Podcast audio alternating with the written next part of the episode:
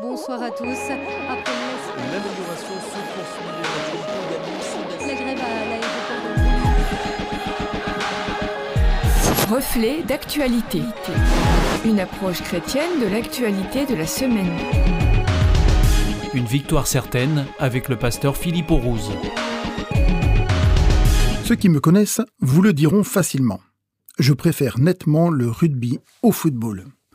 Néanmoins, l'équipe de France vient de remporter son huitième trophée majeur et surtout devient la première équipe à poser dans sa vitrine la Coupe du Monde, la Coupe d'Europe, la Coupe des Confédérations et celle de la Ligue des Nations.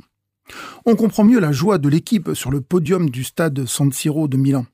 Certes, pour les fans, il aurait été préférable de lever la Coupe d'Europe cet été. Mais, en dehors de ce faux pas contre la Suisse, le parcours de l'équipe de France reste remarquable.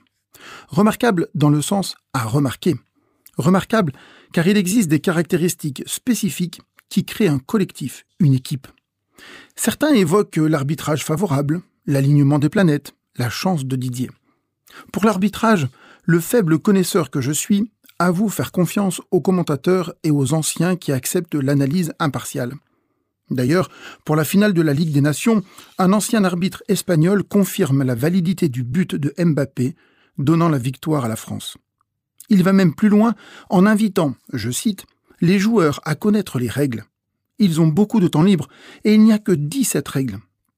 Connaître les règles, tant pour l'arbitre que pour les joueurs, mais aussi pour les spectateurs assidus comme pour les commentateurs, voilà un élément clé. Il en est de même dans nos vies quotidiennes les règles permettent de partager un espace collectif et de s'y mouvoir sans perturber, blesser, voire anéantir l'autre, les autres. Mais revenons à la chance supposée de l'entraîneur Didier Deschamps. La chance ici sous-entend une puissance cachée, orientant à son gré le cours des événements dans un sens favorable. Une sorte de bonne fée qui viendrait donner un coup de main, permettez-moi l'expression, aux joueurs. Les fins de match semblent l'attester. Pourtant, Thierry Henry, célèbre attaquant de la fabuleuse équipe du Mondial 98, exprimait sa perception de la chance de Didier Deschamps de cette manière. Ce n'est pas de la chance qu'il a. Il faut arrêter avec ça. Il a toujours fait les bons choix. Quand il était joueur, il fédérait. Entraîneur, il fait la même chose. Donc, il est bon. Fin de citation. Et c'était pour parler de l'échec à l'Euro 2016. Depuis, il y a eu la Coupe du Monde 2018 et la Ligue des Nations 2021. Fabuleux. Là arrive le remarquable. En effet, Didier ne compte pas sur la chance, sur une bonne fée, ni même sur les faveurs du corps arbitral. Didier fédère. Il anime un collectif. Il sait comment amener son groupe à se dépasser. Derrière, il y a non seulement du travail, mais une abnégation réelle. Il ne s'agit pas de briller en individuel, mais d'engager un collectif vers l'objectif. Cela passe quelquefois par l'échec, la remise en question, des choix difficiles, mais cela reste toujours pour le collectif et l'objectif. D'ailleurs, le rappel de Karim Benzema, la non-sélection d'Olivier Giroud et tant d'autres choix tactiques relèvent de la même logique. Cette attitude ressemble d'ailleurs à d'autres entraîneurs comme Claude Onesta pour le handball masculin, avec ses deux titres olympiques, trois championnats du monde et trois championnats d'Europe. Dans d'autres domaines, certains ont su guider un collectif vers des victoires impossibles, voire inespérées, de surcroît avec humilité. L'un des plus célèbres restera sans conteste Jésus. Les évangiles nous relatent son parcours et la formation de ses disciples, tout en expérience, en collectif et avec un objectif clair. Ses disciples ont connu l'échec, mais aussi des victoires, de belles victoires. Jésus leur dira même trois phrases qui retiennent mon attention tout particulièrement, des éléments structurants pour eux, tout comme pour nous aujourd'hui.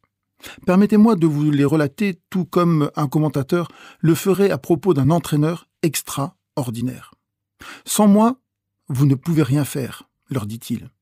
Sous-entendu, c'est moi qui vous permet d'aller de l'avant, qui vous qualifie et qui vous transmet la capacité de vous révéler afin que vous portiez des résultats en conformité avec l'objectif. Il continue en leur disant Courage, j'ai vaincu le monde. Sous-entendu, j'ai déjà remporté la victoire pour vous.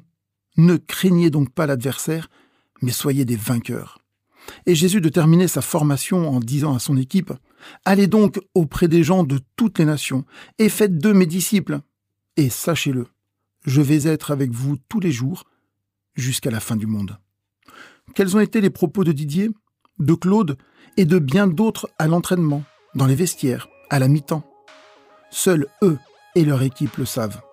Pour ma part, je connais les propos de l'entraîneur Jésus. Je connais son équipe et accepte d'en faire partie. La victoire est là, certaine.